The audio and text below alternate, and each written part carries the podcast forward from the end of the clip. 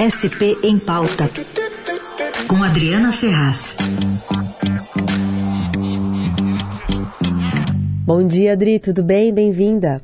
Oi, bom dia, Carol. Bom dia, Raíssa, todos os ouvintes. Tudo bem com vocês? Bom dia. Tudo certo, a gente está se revezando aqui no resfriado, tá?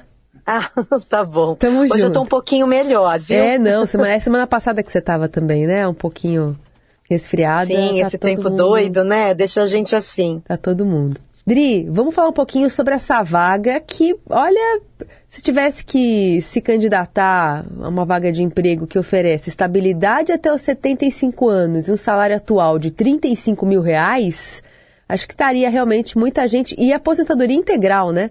Muita gente estaria se aplicando para a vaga. Olha, um empregão, né, Carol? Essa é a vaga de conselheiro no Tribunal de Contas do município de São Paulo. O Tribunal de Contas é o órgão que deve fiscalizar, né, não só as contas da prefeitura, mas também processos de concorrência para obras, né, aprovação de contas do prefeito e também da Câmara. A gente comenta aqui que entrar no TCM é como ganhar na Mega Sena, né? Todo mundo quer. Independentemente da idade que você entre, você tem, como você falou aí, a garantia de um emprego praticamente vitalício aí, né? Até os 75 anos. Quando se aposenta, aposenta com aposentadoria integral. Isso fora os benefícios todos, né? De auxílio alimentação, vale refeição de mais de 50 reais por dia.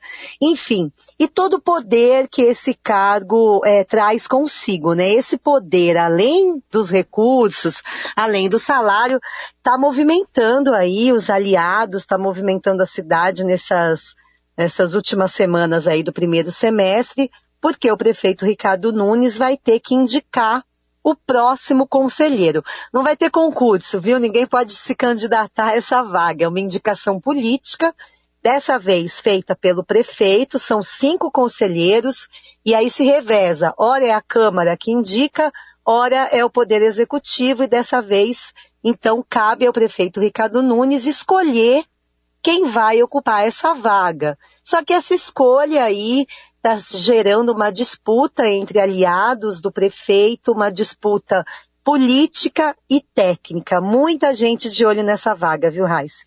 E tem aliados, né, se pegando para essa vaga. Eu queria até tentar saber a idade deles para fazer um cálculo aqui, mas é, quem são os candidatos mais cotados, hein?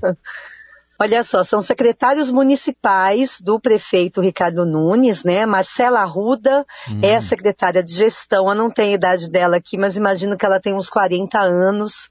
Ela é advogada. Se ela for indicada, ela será a primeira conselheira no Tribunal de Contas do município. Acreditem se quiser.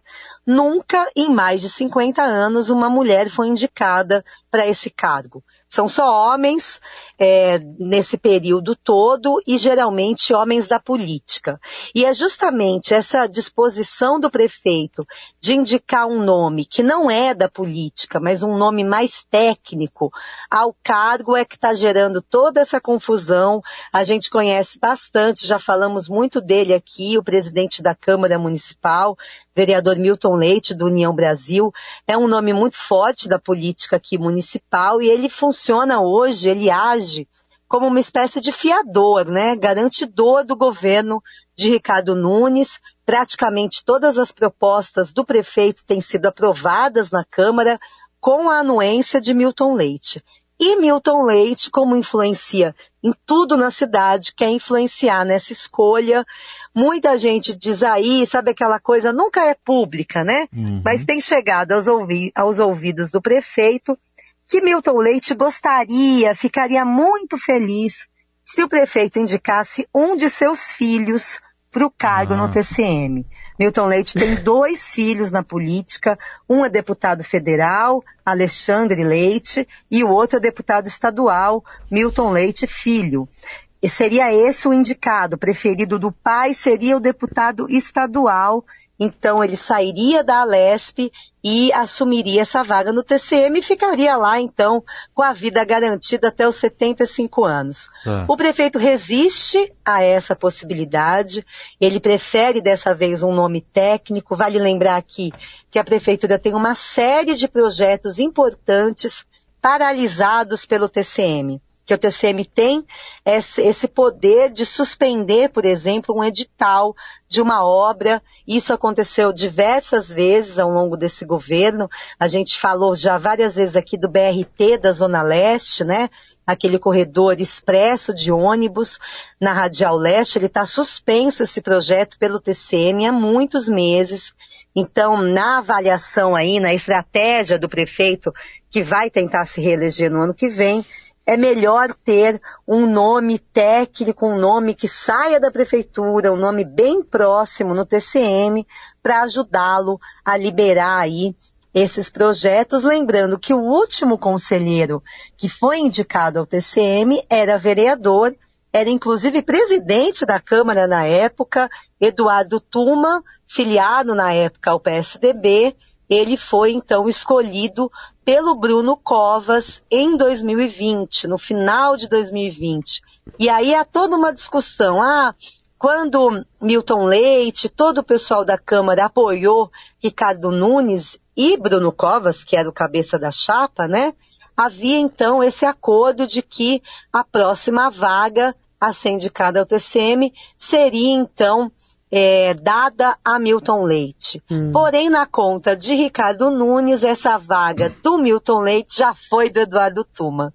Então, olha lá, a, a prefeitura, o prefeito acha que já pagou o acordo. Sim. Milton Leite que não. Então, tá esse embrólio aí, isso tem que se resolver logo, porque o conselheiro Maurício Faria vai completar 75 anos e vai ter aposentadoria compulsória, Carol. Não, e tem tudo isso, né? Tem a pressão para o prefeito conseguir esse nome de dentro do TCM que possa ajudar a aprovar esses pacotes. O Smart Sampa, se não me engano, né? Aquele das câmeras também está parado no TCM, Adri? Parado, mas também na justiça, também né? Na justiça, o TCM, né? se não me engano, acabou liberando, mas parou na justiça, justiça. e a prefeitura conseguiu de novo uma liminar para liberar esse projeto. Tá também um embrólio ali, né? E aí coloca Mas realmente tudo... o TCM tem esse poder. Tem esse poder e aí coloca é, a questão eleitoral no jogo, né? Se o, o, prefeito não consegue colocar em prática com esse caixa recheado que você lembra aqui a gente, os projetos para colocar uma marca e tentar a, a, eleição no ano que vem, também fica pressionado. Então ele está ali tentando se equilibrar. Vamos ver como é que ele vai sair dessa, dessa sinuca de bico, levando em conta a pressão de, de Milton Leite, que já está querendo colocar o, os filhos aí nessa vaga tão disputada, que é do, do Tribunal de Contas. É Leite e seus derivados, então. Leite e seus derivados. Seus derivados. Mesmo, Raíssa. E olha, gente, o TCM, ele é um órgão, né, que vira e mexe a gente fala dele, porque é uma coisa nababesca, né? O TCM é, já começar pelo prédio, né? Não sei se, é, acho que talvez muita maio, gente ali, nem né? saiba. Oi? É Oi, na, é na, desculpa, é na, 20, é na Ascendino Reis, ali na lateral da 23 de maio, se não me engano. Isso, é um prédio super modernista, bonito, né? Uma coisa assim suntuosa.